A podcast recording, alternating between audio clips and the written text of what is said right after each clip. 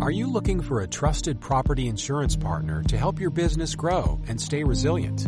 FM Global uses science, data, and research to help you make informed decisions. By working together, FM Global can help you grow your company with confidence and deliver the protection and expertise you need to thrive. We're also here to help you navigate the complex world of ESG. We'll work with you to identify and mitigate risks related to natural disasters and offer solutions that contribute to a more sustainable future.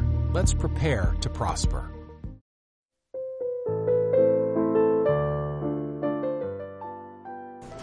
Dieciocho de marzo, San Cirilo de Jerusalén.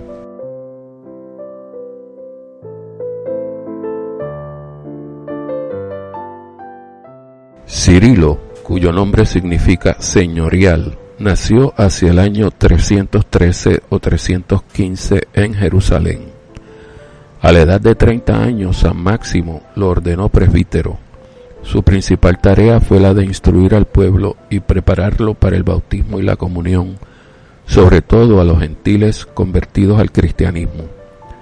A la muerte de San Máximo, en el año 348, fue nombrado obispo de su ciudad natal. Entristecido por las luchas teológicas de su tiempo, no quiso mezclarse en las contiendas, sino instruir en la verdadera doctrina, cuyos dos enemigos más grandes eran entonces el arrianismo y el sabelianismo.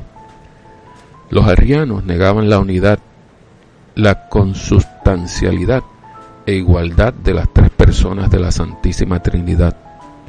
Los sabelianos, por su parte, creían en un solo Dios que se revelaba bajo tres nombres diferentes.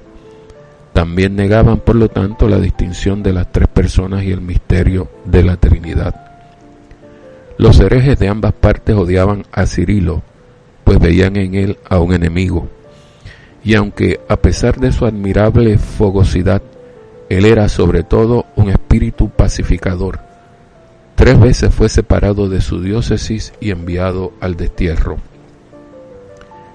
Siendo Cirilo obispo de Jerusalén, ocupó el trono imperial eh, Juliano el apóstata en el año 360. El emperador favoreció a los herejes entre los perseguidos, estaba Cirilo, quien en su tercer destierro peregrinó por Asia desde el, 600, el, perdón, el 367 al 378. Pero al final de su vida tuvo la alegría de asistir al triunfo de la ortodoxia como partícipe del tercer concilio ecuménico de Constantinopla celebrado en el año 382. Se lo llama príncipe de los catequistas. Eh, el fondo de su doctrina es irreprochable. Hablando de la Trinidad, dice, y cito, nuestra esperanza está en el Padre, en el Hijo y en el Espíritu Santo.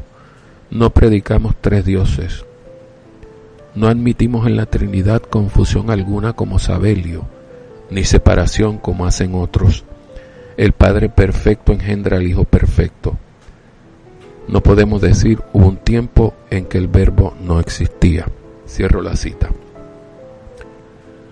San Cirilo de Jerusalén no fue un teólogo, sino un catequista.